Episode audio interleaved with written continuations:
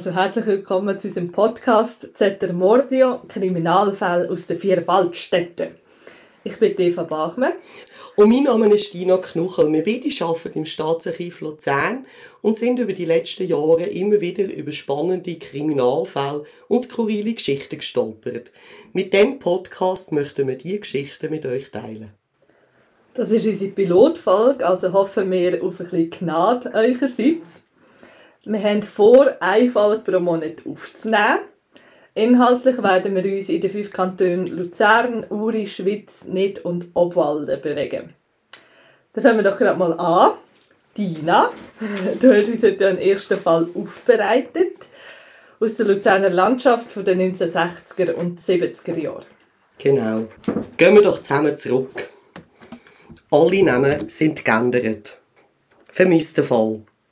Anfangs Oktober 1967 ist im Blick ein großer Artikel über eine Vermisste namens Martha Bucher erschienen. An der Martha ihre Söhne, der Albert und der Karl, haben sie seit dem Januar 1965 nicht mehr gesehen. Der Albert, der jüngere von den beiden Brüdern, hat seine Mutter auf den Zug gebracht und ihr ein Ticket Willisau Retour gelöst. Sie haben einen Verwandtenbesuch geplant. Es war das letzte Mal, wo der Albert seine Mutter gesehen hat. Ein paar Monate später aber haben sie dann noch eine Postkarte von ihr aus Auto bekommen. Ab da Funkstille.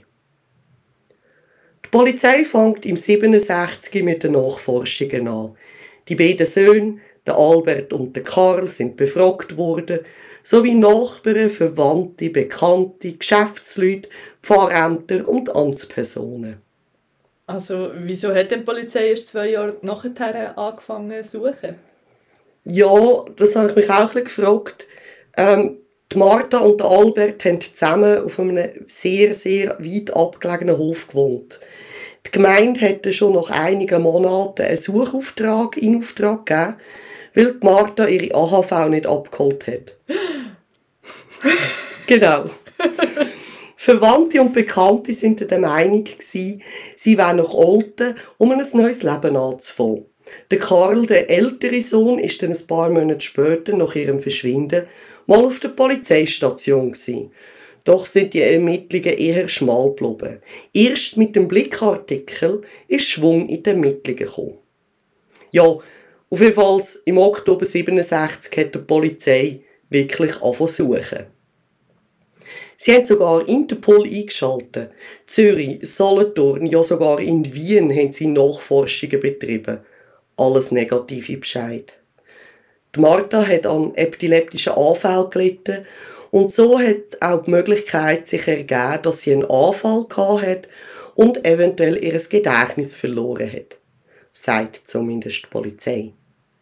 Das heißt, Spitäler und Pflegeheime sind in der ganzen Schweiz informiert worden aber auch das war ohne Erfolg.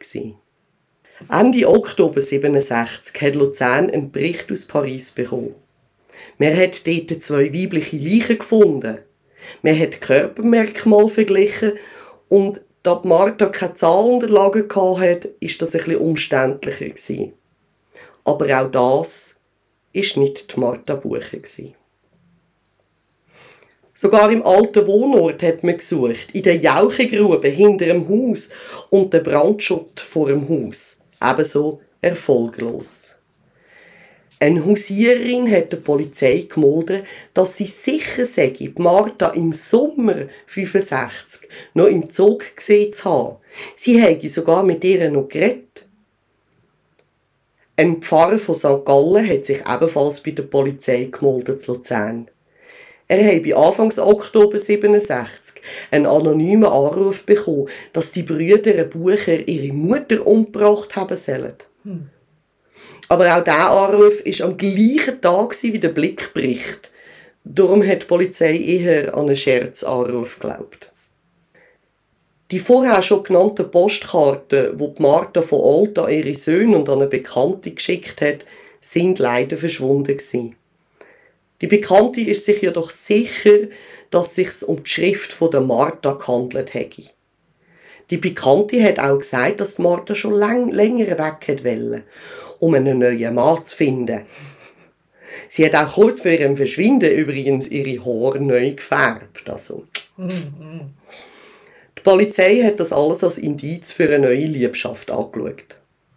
Aber sie haben auch einen Unfall, Suizid oder gar ein Verbrechen nicht ganz ausgeschlossen, da der Pass und sonstige Schriften immer noch auf der Gemeinde gelegen sind und nie abgeholt wurden, sagen. Wie ist denn die Polizei darauf gekommen, dass es Suizid könnte sein? Das, das ist eine mega gute Frage. Ich habe beim Lesen, das habe ich mich auch ein bisschen gefragt, und ich habe beim Lesen einen Abschnitt gefunden, ähm, wo die Polizei ein bisschen umspekuliert hat, ein bisschen salopp ausgedrückt. Und eine These war, sie sei von ihrem Freund verloren oder enttäuscht worden. Und da man in den 1960er Jahren in Luzern zumindest Epilepsie als Geisteskrankheit angeschaut hat, hat man äh, angenommen, dass sie sich aus Trauer oder äh, aus enttäuschter Liebe das Leben genommen hat. Das ist ein bisschen seltsam. Mit ihren schönen neuen Haaren. Genau. Es hat auch noch eine andere These gehabt, dass sie Angst gehabt hat, dass die Söhne mit ihrer Wahl für ihren Partner nicht einver- nicht einverstanden sind und sich darum nicht mehr gemeldet hat und untertaucht ist. Ja, auf jeden Fall ist der vermisste Fall oder die Suche somit zum Erliegen gekommen und man hat nichts mehr herausgefunden. Wir gehen ein halbes Jahr weiter. In einem Büro, der Albert, der jüngere Sohn von der Martha, hat einen neuen Job. Er putzt in Luzern mehrere Büros. In einem ist er hängen geblieben. Die Schublade von dem Pult hat ihn magisch angezogen. Er hat sie aufgebrochen. Der Albert hat dann 12 Franken und ein Scheckbuch gestohlen. Er hat die Unterschrift gefälscht und hat 2'500 Franken bei der Post abheben. Im Schalterbeamten ist das mega komisch vorgekommen. Und er hat Albert ein bisschen warten lassen. Der Schalterbeamte hat nämlich das Konto gecheckt und hat gesehen, dass nur 150 Franken drauf sind. Und der Besitzer von dem Konto hat auch verneint, jemals einen Scheck in dieser Höhe ausgestellt zu haben. Der Albert ist aber unterdessen geflüchtet. Die Polizei hat dann nicht lang gefackelt und hat schnell einen Haftbefehl auf Albert Bucher ausgestellt. Schnell ist er gefasst gewesen. Und das Verhör hat gestartet. Er gibt im ersten Verhör an, dass er höhere Schulden hätte und darum Geld braucht. Ein Polizist, ein wirklich cleverer Polizist, hat sich den Scheck angeschaut und hat die wirklich sehr gut nachgemachte Unterschrift genauer begutachtet. Und er hat sich an die Postkarten mögen erinnern, wo seine Mutter, also wo im Albert seine Mutter von Alten geschrieben hat. Kann das sein? Hat der Albert auch diese Postkarten gefälscht und vielleicht sogar, wie der anonyme Anrufer beim Pfarrer in St. Gallen gesagt hat, seine Mutter umgebracht? Aber wenn ja, wie? Und wo ist die Leiche? Mit dem Gedanken ist die Polizei zurück ins Verhör gegangen und hat den Albert einfach gerade rausgefragt. Und ist es gewesen? Ohne Umschweifen und, und wirklich, also, sie haben eins gefragt und er hat es gerade zugegeben. Es ist ihm, glaube ich, wirklich auf der Seele gebrannt. Er hätte seine Mutter im Januar 1965 umgebracht. Gehen wir drei Jahre zurück, in den Januar 1965. In einem engen Tal im Luzerner Hinterland mit einem kleinen Bach steht bis heute ein kleines, einsames und einfaches Häuschen. Im 65 haben dort gewohnt das Mutti Martha, der Sohn Albert, ein paar Hühner und eine Sau. Der Albert hat jetzt endlich den Entschluss und den Mut gefasst, seine Mutter zu verlassen und in die Stadt zu seinem Bruder zu zügeln. Mit packten Koffern ist der Albert in der Küche gestanden und hat seiner Mutter seinen Entschluss mitteilt. Doch die Martha ist alles andere als einverstanden gewesen. Eine riesige Diskussion ist ausgebrochen und schließlich sind sie sogar handgreiflich geworden. Oi. Und wer jetzt äh, von den ZuhörerInnen ähm, anschauliche Gewalttaten nicht gut kann anhören kann, sollte am besten 20 Sekunden für spulen. Sie haben sich gegenseitig an den Haaren gezogen und sich geschlagen. Nach einem Zeitchen hat Albert von seiner Mutter abgelassen und hat das Haus verloren. Die Mutter, die Martha, hat einen Besen gepackt und hat mit dem Stiel auf den Kopf vom Albert hineingeschlagen. da hat ihn die Wut gepackt. Er hat zittert, er hat nicht mehr richtig und klar können denken und so hat das nächste Pakt, das er gefunden hat, ein rund 30 cm langes Holzscheit.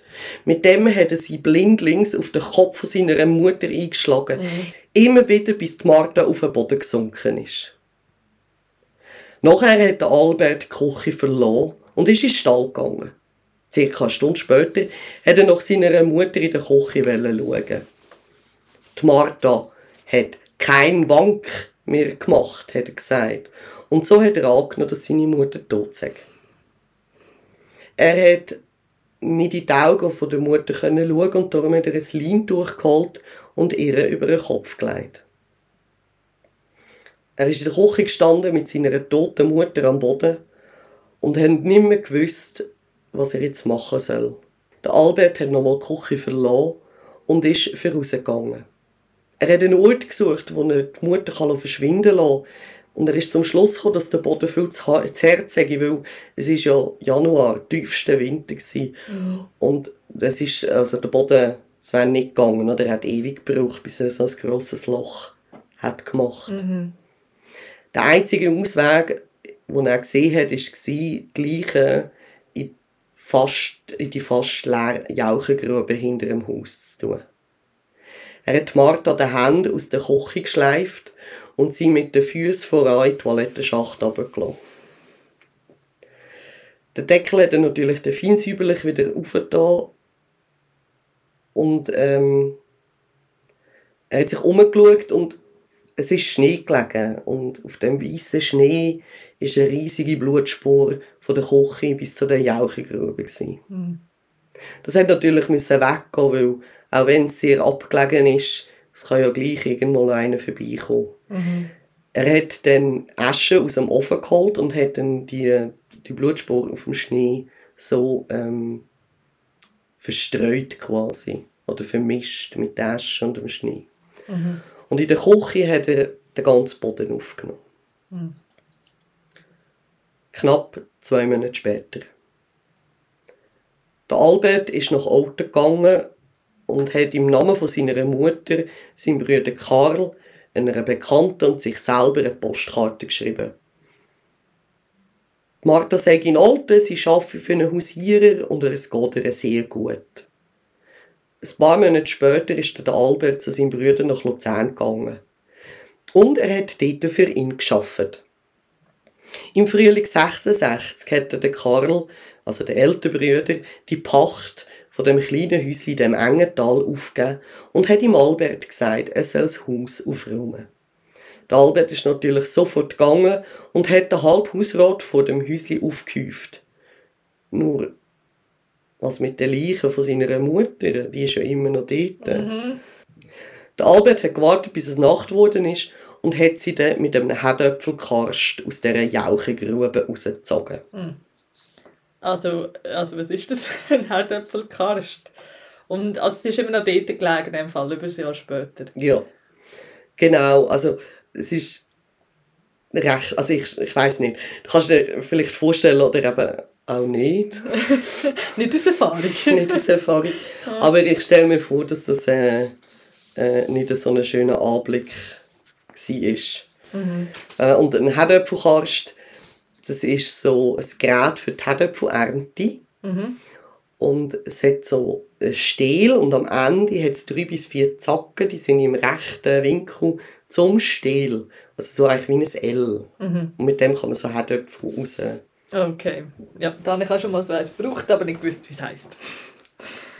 Ich hoffe zum Herdöpfel. ja, Dina.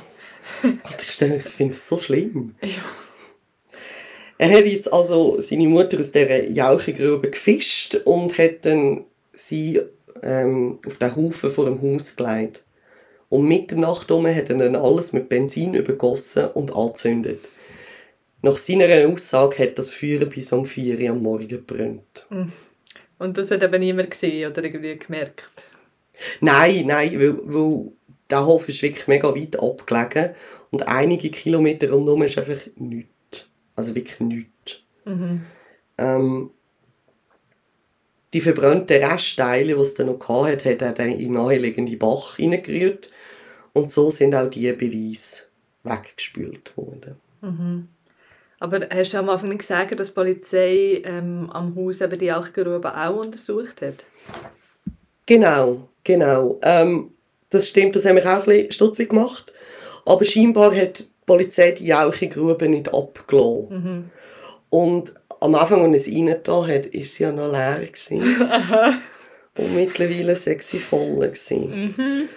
Und die Polizei hat die Grube, nachdem er gestanden hat, der Albert, ähm, natürlich schon äh, untersucht. Mhm. Und hat sie dann auch abgelassen. Und dann haben sie noch drei Knochen gefunden und ein Finken. Oh. Aber eben erst nachdem sie die Jauchen abgelassen haben. Mhm. Über drei Jahre hat also niemand wirklich ernsten Verdacht geschöpft. Ja, krass. Bis zu dem Tag, wo der Albert wegen Diebstahl und Urkundenfälschung verhaftet worden ist und alles gestanden hat. Das Urteil. Der Albert ist am 19. September 1969 vom Kriminalgericht Luzern zu 15 Jahren Zuchthaus abzüglich der 483 Tage, wo er schon in, schon in Untersuchungshaft verbracht hat, verurteilt worden. Jedoch wegen verminderter Zurechnungsfähigkeit ist der Strafvollzug eingestellt worden und es ist eine Ver- Verwahrung angeordnet worden. Ebenso sind ihm für zehn Jahre seine bürgerlichen Ehrenrechte entzogen worden. Was sind denn das für Ehrenrechte? Also das bürgerliche Ehrenrecht ist eigentlich das Recht, wo jeder Schweizer Bürger und wirklich Bürger, weil in dieser Zeit haben die Frauen noch kein Recht darauf gehabt. Natürlich nicht. Für was haben sie denn? Das Ehrenbürgerrecht war das Recht zu wählen, sich selber wählen zu lassen und ein öffentliches Amt auszuüben. Hat mir Wikipedia gesagt. Ja, da muss ja stimmen. In der Schweiz ist das Gesetz dann aber 1971 abgeschafft worden. Das ist ja nur ein Jahr nach der Verurteilung von Albert. Und ob er das wieder zurückbekommen hat oder nicht, habe ich ehrlich gesagt nicht ausfindig machen. Aber ich habe mir überlegt, wenn das Gesetz abgeschafft worden ist, dann hat das auch nicht mehr gegolten. Also dann hat er es wieder bekommen. Ja. Das kannst du jetzt vielleicht gerade rausschneiden, aber noch ein anderer Kommentar. Ähm, es ist ja hure krass, dass er 483 Tage Untersuchungshaft war, obwohl er gerade gestanden hat. Also weißt Ja, sie haben irgendwie noch mega viele Untersuchungen gemacht und das hat wahrscheinlich auch alles ein bisschen länger gedauert. Er hat ja noch ein psychiatrisches Gutachten, auf das komme ich dann nachher Ah, noch. okay, ja. Ähm, aber ich habe es auch gefunden, es ist mega lang. Ja, also weißt wie, ja, wie ist es denn erst, wenn man zuerst noch muss, äh, irgendwie die Leute dazu bringen, dass sie etwas gestanden ja, Aber ich, ja. gut, gell, er hat ja, er hat, das komme ich dann auch noch dazu, ähm, da komme ich eigentlich jetzt gerade dazu, weil der Albert hat weitergezogen.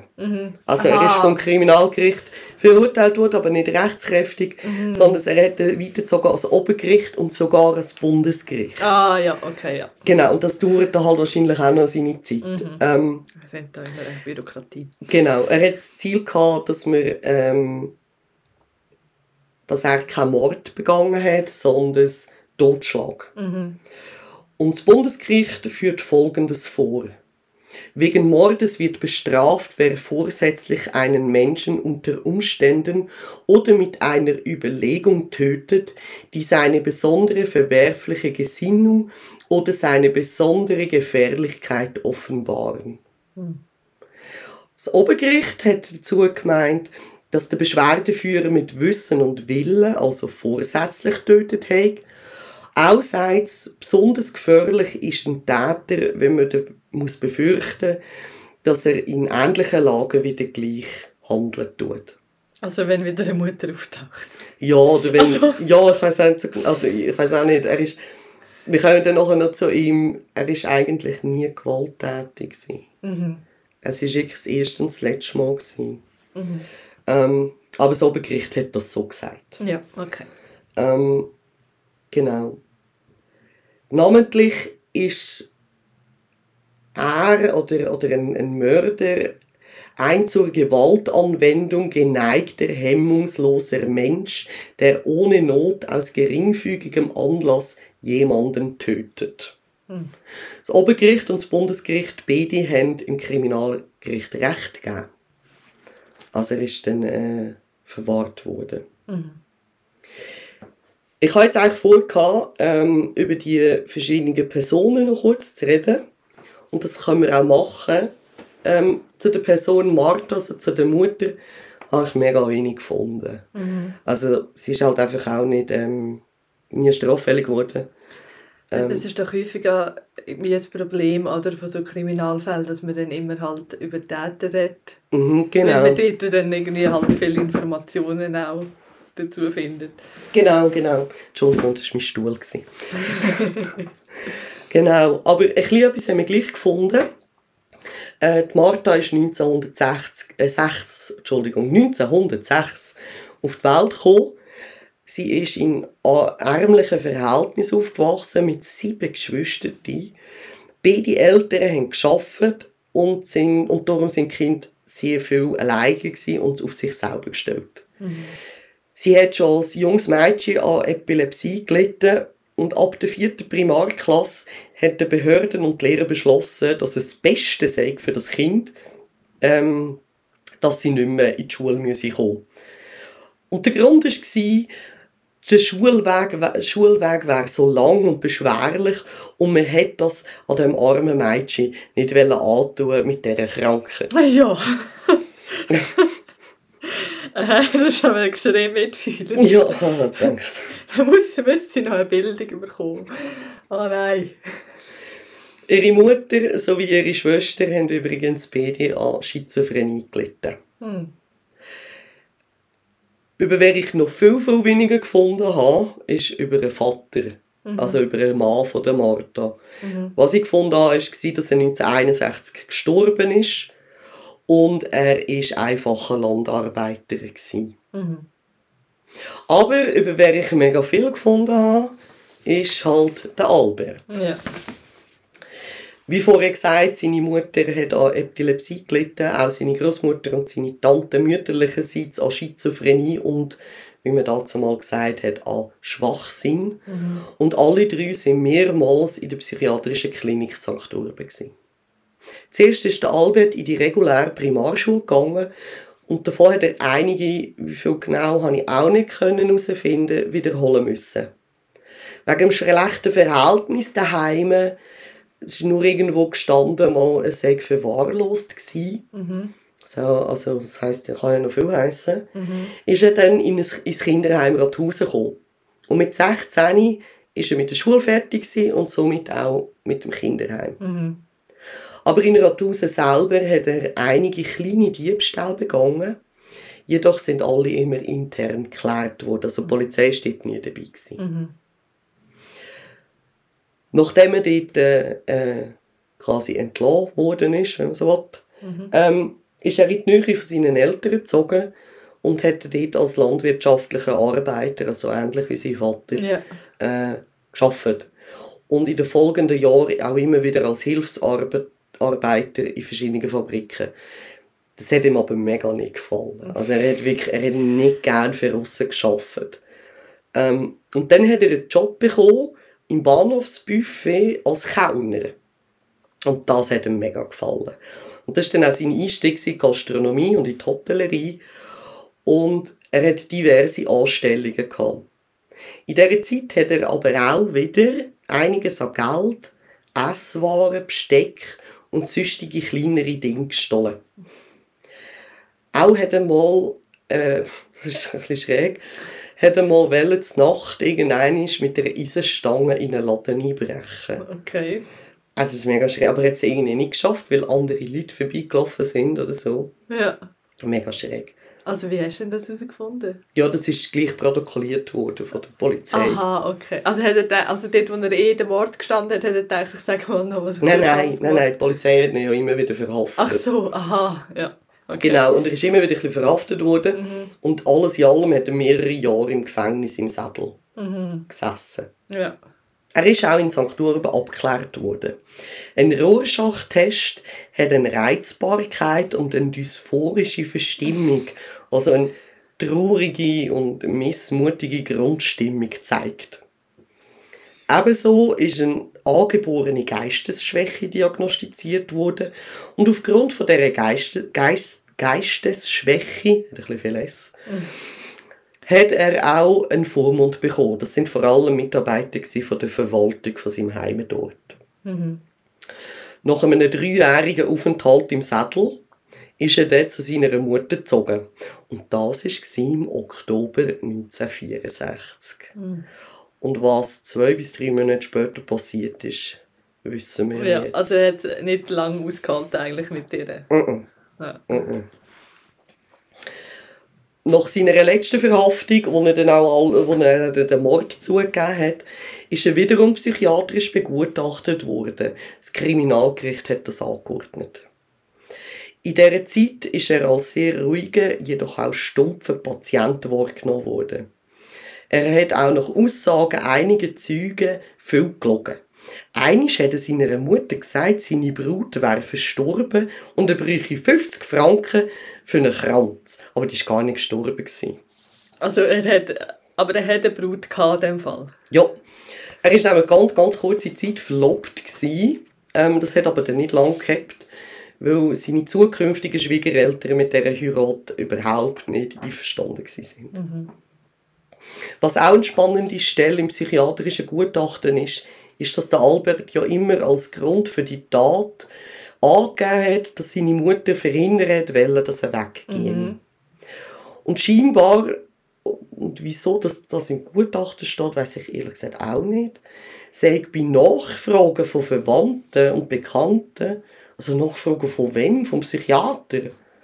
Ich verstehe das nicht ganz. Ja, oder von der Polizei oder Nein, von der Polizei eben nicht. Mhm rausgekommen, dass die Mutter eher froh sei über das Weggehen. Ob, er jetzt, ob das stimmt oder nicht, können wir mhm. heute halt nicht mehr eruieren. Mhm. Im Gutachten steht weiter, dass der Albert angegeben hat, dass er als Kind geschlagen worden ist und seine Mutter ihn auch etwa die in den Keller eingesperrt hätte. Mhm. Das Gutachten hat aber widerlegen, und geht an Nachforschungen betreiben zu haben. Schon wieder. Da bin ich ganz klar. Ja, also ich meine, wenn sie so abgelegen war, ist ja klar, dass dort vielleicht nicht gerade jemand vorbeikommen ist. Aber die haben nicht dort gewohnt. Die sind nicht in diesem abgelegenen Ding äh, aufgewachsen. Ja, aber ich meine, weißt, du kannst ja gar nicht belegen oder nicht. Also du kannst ja nicht sagen, dass es nicht stimmt, dass sie in die Keller gespielt hat. Also mal davon abgesehen, dass es auf dem Land früher häufig gemacht wurde. Also ich weiß einfach so Fälle. Und das ist ja, ja, definitiv. Aber, aber was ich mich frage, ist, wieso der Psychiater die Nachforschungen betreibt. Das ist eine Sache von der Polizei, weil, und jetzt kommen wir nämlich auf diesen Punkt, wissen wir heute, aus den polizeilichen Vernehmungen, dass die Aussagen von Albert, dass er eben geschlagen worden ist mhm. und etwa die Keller gespielt worden ist, äh, von vielen Verwandten bestätigt worden ist. Ah, okay. Also es ist mega schräg. Ich, das ist mir nicht klar. Vielleicht kann mir das jemand erklären. Mhm. Ja. Was auch ein bisschen komisch war und was mich ein bisschen beelendet hat, war, der Albert musste einen Intelligenztest machen. Mhm. Er hat die Hauptstadt nicht gewusst, so zum Beispiel von Frankreich. Oder wie viele Tage und Wochen ein Jahr hat. Einfache Rechenaufgaben hat er nicht können lösen, aber komple äh, hätte können lösen, Entschuldigung, mhm. aber komplexere nicht. Und das ist doch ein reiner Wissenstest und nicht und wenn man seine Schullaufbahn anschaut, ich meine, er ist mit 16 aus der Schule raus. Mhm. und er hat mehrmals müssen wiederholen. Ja, und ich meine, also logisch, uns wird das auch so eingerichtet, dass wir alle jetzt wissen, wie viele Tage eine Woche, also wie viele Tage in einer Woche hat und wie viele Wochen ein Jahr hat, aber wenn du das nachher im praktischen Leben gar nicht brauchst, dann ist ja klar, dass du das wieder vergisst. Also ich würde das jetzt auch nicht als Indiz zwingen. Ja, und vor allem, ich habe irgendwie das Gefühl gehabt, man hat dazu mal Bildung und Intelligenz einfach gleichgesetzt. Mhm. Ja, voll. Es ist mega komisch.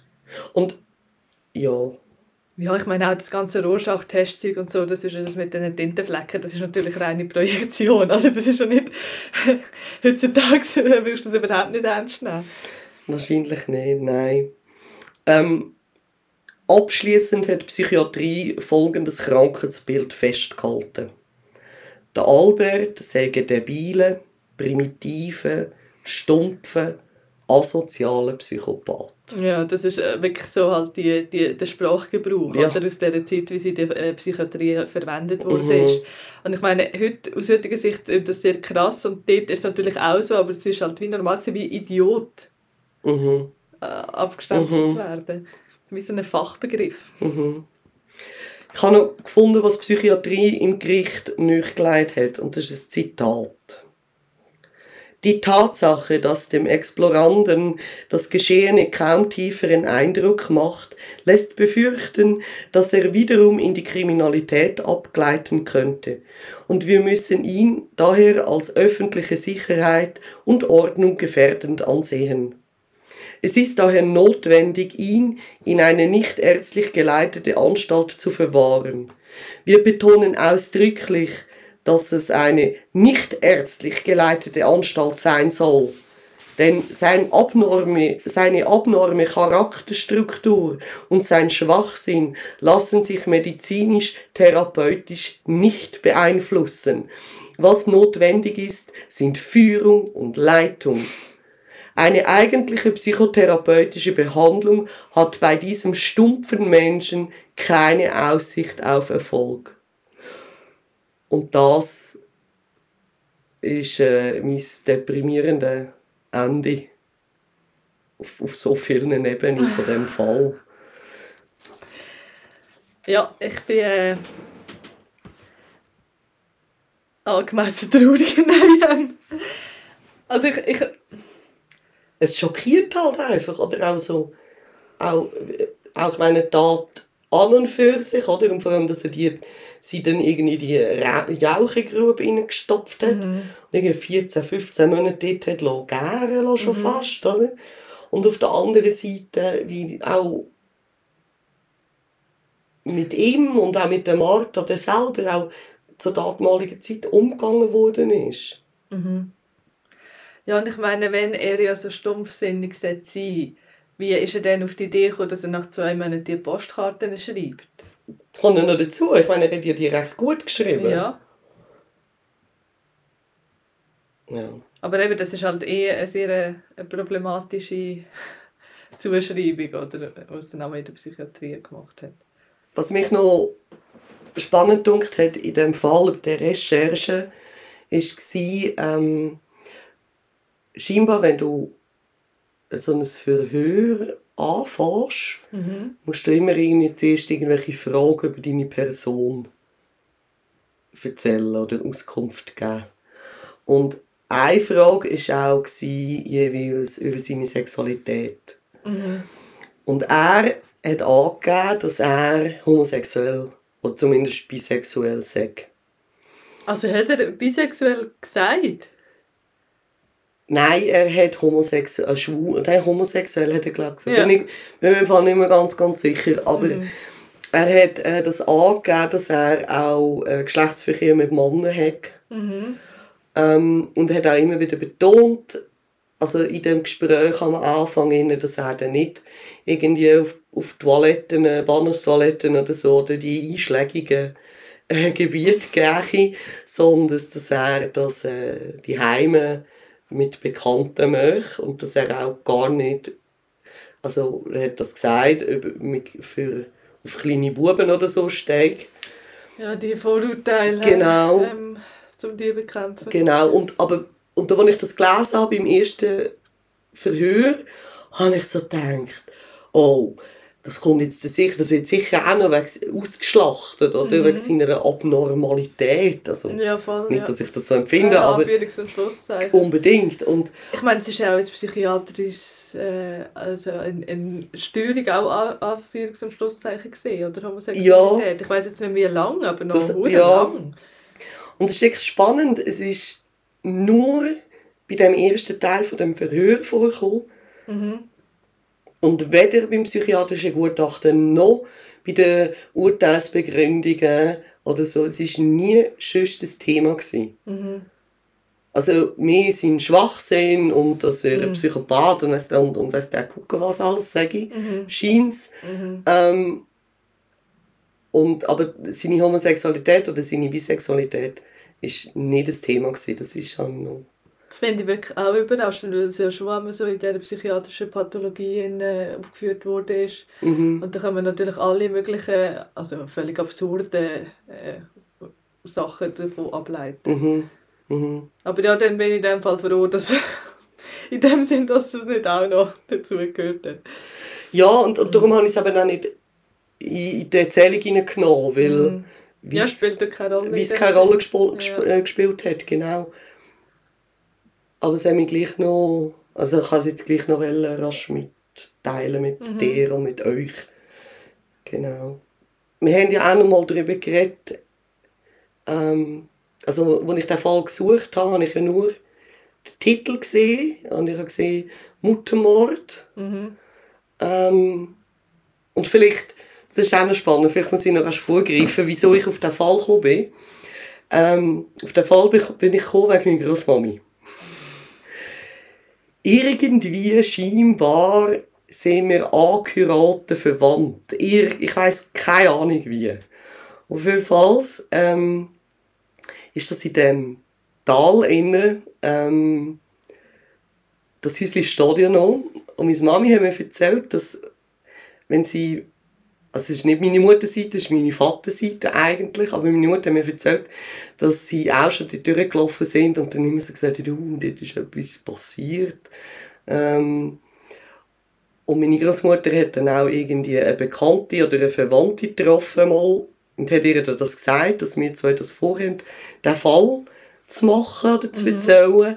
Und scheinbar hätte ich dann gar nicht davon wissen. Also ich, ich glaube, ähm, das ist, sitzt dort schon noch tief. Und darum haben wir ja auch Namen verändert und auch alle Ortschaften. Also wir Ja. haben ja eigentlich keine genaue Ort Mhm. ähm, erzählt. Oder ich Mhm. auch, ja. Ja, voll. Ich finde es auch wichtig, dass wir es so machen. Also ich meine, Geld verdienen wir mit dem ja sowieso nicht, aber es ist ja auch so, also weißt es soll jetzt nicht irgendwie so ein Ausschlachten sein Nein. von, von einem sehr traurigen Schicksal von einer Frau, oder? Oder auch von, von, von der ganzen Familie, oder? Mhm. Also, und, äh, genau, und auf, zum den Kreis schließen von meinen langen Monolog. ähm, wo ich dann, eben, da habe ich dann das gegoogelt und habe dann auch im Staatsarchiv äh, nach dem Fall gesucht und ihn relativ schnell gefunden. Mhm. Ähm, und ich bin dann wie irgendwie als allererstes, oder ich bin mit der, ähm, mit der Vorstellung daran das war ein Femizid. Mhm. Und wir haben ja dann beide nachgeschaut, auch was Femizid genau ist. Mhm. Ja, wie die Definition so ungefähr ist, auch wenn die nicht einheitlich ist. Ja, und ich habe ich habe euch das erst vorlesen, was ich noch gefunden habe. Also das Eidgenössische Institut für Gleichstellungsfragen ähm, sagt, der Begriff deckt unter anderem den Mord an einer Frau infolge von Gewalt in der Partnerschaft, Folter und ein frauenfeindliches Umbringen von Frauen, das Töten von Frauen und Mädchen im Namen von der Ehre. Mhm. Und vielleicht gehe ich jetzt ein bisschen aufs Glatteis raus, aber wenn ich den Fall jetzt so anschaue, habe ich in meinem laienhaften Sein nicht das Gefühl, dass das ein Femizid ist. Ich erzähle auch nicht direkt, dass es gibt ja auch das ähm, Rechercheprojekt Stopp Femizid, wo eben die Fälle oder auch die versuchten Morde sammelt.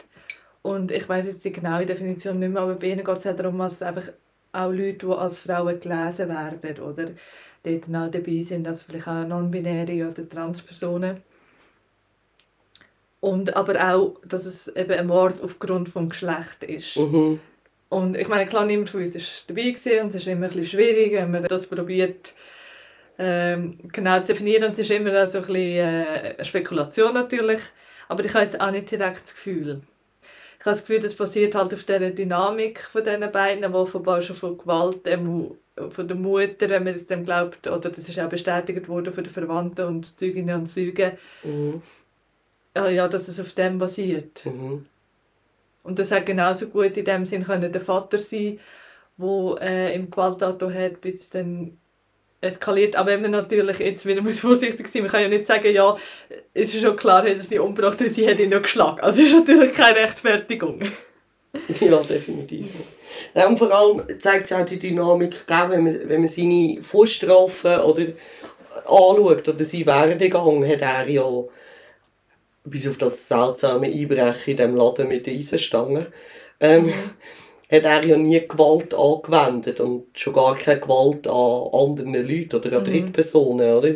Ähm, sondern es wirklich, das ist zumindest von der Aktenlage im, aus meiner Sicht aus in dem Moment eine,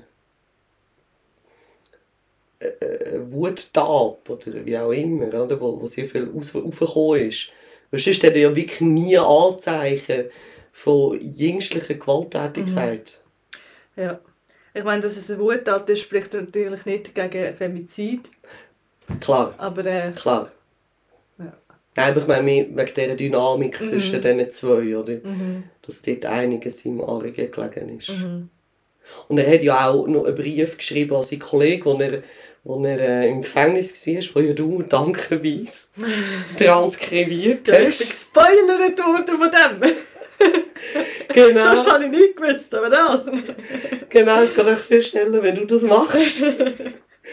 ähm, und dann dort äh, hat er ja auch unter anderem geschrieben, es ist gut, an einen guten Freund von ihm.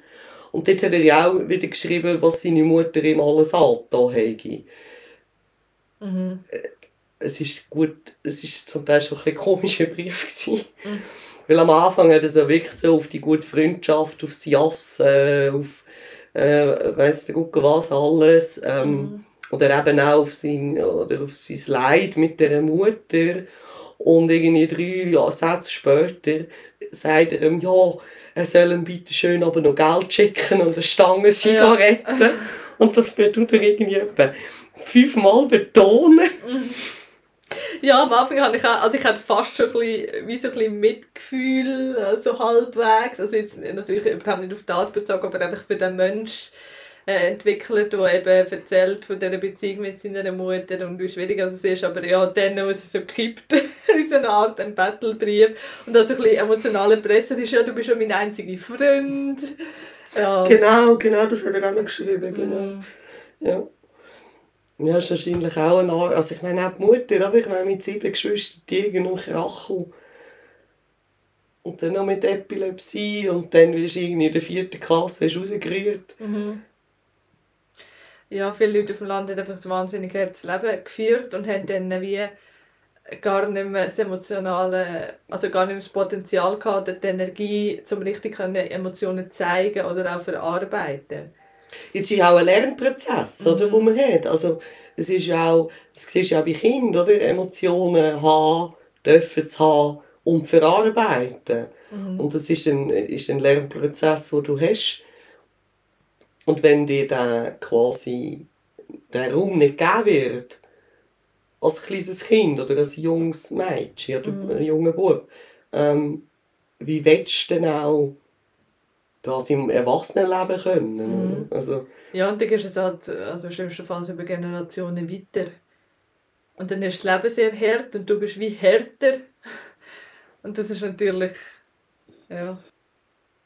Was ich auch noch, noch euch, vor allem den ZuhörerInnen, wollen sagen ist, die Recherchearbeit, wie wir die machen. Mhm. Ähm, in dem Fall sind es vor allem Quellen gewesen aus dem Staatsarchiv zu Luzern, ähm, aus den Gerichtsakten und aus den ähm, Untersuchungsbehörden, also dazu mal noch Amtsstatthalterämter, plus Zeitungsartikel. Also es gibt einige, ähm, zum Beispiel, wenn ihr mal nachschauen wollt, ist ist noch spannend, die Tat, das ist irgendwie von der Migra oder von Coop, ich bin mir nicht sicher von wem. Ähm, und dort ist mega viel, mega viele Jahrgänge sind dort online. Mhm. Du kannst die Volltextsuche machen und das ist wirklich noch, noch, Ah, praktisch. noch Ja. praktisch, ja, das ist noch cool. Dort habe ich recht viel gefunden ähm, und Zeitungsartikel, zum Beispiel der vermisste Fall oder der vermisste äh, Fallartikel vom Blick ist auch in den Gerichtsunterlagen inne gewesen. Mhm. Das ist auch noch, ja. Und an die Akten kommen wir ja nicht einfach so hin. Und auch wir nicht. Nein. Das muss man schon betonen. Ähm, ich habe jetzt auch in dem Fall müssen ein Einsichtsgesuch machen beim Staatsarchivar. Und er hat dann das äh, angeschaut, geprüft und hat dann das Okay gegeben, in der Form, wie wir das jetzt machen, können zu verarbeiten. Mhm. Genau. Ja, und das ist eine wichtige Bedingung natürlich die Anonymisierung. Unbedingt, unbedingt. Also, dann kommen wir zu unserem äh, abschließenden Segment. Und ich glaube, eines von meinen Lieblingssegmenten wird. Und zwar das Absackli. Deine Jetzt? Anschluss. Was? So! Sehr gut. Also, das ist einfach so eine kleine Geschichte, die wir euch zum Abschluss äh, noch ganz kurz präsentieren, während wir etwas am Trinken sind. Und zwar habe ich jetzt die ehrenwerte Aufgabe können übernehmen, weil Dina ja schon so viel hat müssen reden. also Dina, lass zu. Ja. My heart will go on, aber das Schiff nicht. Im April 1912 ist der Untergang von der Titanic als damals grösstes Schiff auch für Luzern ein Thema gesehen. Unser lokale Gewässer, der Vierwaldstättersee, hat dann auch die fürsorgliche Aufmerksamkeit vom Regierungsrat auf sich gezogen, wo sich bei der Dampfschiffgesellschaft erkundigt hat, wie es denn mit dem Rettungsboot äh, aussähe. Die geschäftstüchtige und überaus schweizerisch bürokratische Antwort hat gelautet, dass das zwar Sache vom Bund sei, wenn sich aber nicht nur bei den Rettungsvorschriften an die eidgenössischen Vorgaben halte, sondern sogar noch darüber hinausgehe. Ich zitiere aus der realistischen und faktisch korrekten Antwort von der Dampfschiffgesellschaft.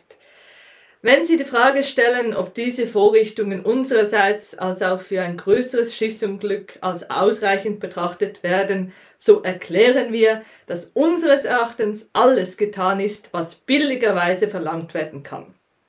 Eine Erklärung für alle Fälle, auch solche höhere Gewalt, kann von uns wohl niemand verlangen. Zitat Ende. Luzern ist aber auch noch auf direktere Weise von der Katastrophe betroffen gewesen. Ein Luzerner hat sich unter den rund 1300 Passagieren und 900 Besatzungsmitgliedern befunden. Der 20-jährige Adolf Matme, also Mattmann, hat als Eismann auf der Titanic gearbeitet. Ich weiß, was ihr jetzt denkt. Als Eismann ist er für das Abwickeln von Eisbergen verantwortlich. Nein, Ich habe jetzt eher gedacht? Eine Glasse! Ja, das stimmt. Also er ist Eismann im Sinne von, er ist für die Zubereitung von Speiseeis, eben also Klasse im Restaurant verantwortlich. Ähm, er hat die Reise eigentlich nur einmal antreten, weil er schon eine Stelle hatte in einem Londoner Hotel. Eines ist aber wirklich leider eines zu viel gewesen. Ähm, seine Familie hätte nach dem tragischen Unglück noch ein Zeitchen müssen ausharren, bis sie erfahren haben, dass er auch unter den Ertrunkenen war. Und die Reederei von der Titanic hat dann ihnen eine Entschädigung von 50 Pound ausgesprochen und auch den Lohn, den sie ja im Sommer nicht mehr können auszahlen von 25 Schilling und 9 Denar Pfennig. Vom englischen Titanic Relief Fund haben sie dann noch weitere 70 Pounds bekommen. Und äh, das hat eben etwa 3074 Franken entsprochen. Was natürlich kein Ersatz für den toten Sohn ist, aber auch nicht wenig Geld für die damaligen Verhältnisse. Weitere Details und das Bild vom Verunglückten zu dem Absackerli findet ihr auf der Webseite vom Stadtarchiv Luzern. Wir haben kein Sponsoring, aber wir wollen Werbung eigener Sache machen. Und zwar, Dina, ist das nur eins von vielen interessanten Schaufenstern, wo auf der Basis von Quellenmaterial vom Archiv Einblick in die Luzerner Geschichte geben. Jetzt können wir einfach nie mehr von dort ein Absacken nehmen. Ja, die Leute können das hier nicht nachschauen. Ja! hey, das hätte ich können sein. Mein, einer von meinen ersten Jobs war Glasse Mädchen im, im äh, National. Ach schon? Aha. Eine von meinen ersten Jobs war äh, in der Fabrik, in einer Gutzli-Fabrik äh, arbeiten. Es hat beides mit Süßigkeiten zu tun, aber äh, Genau. Genau.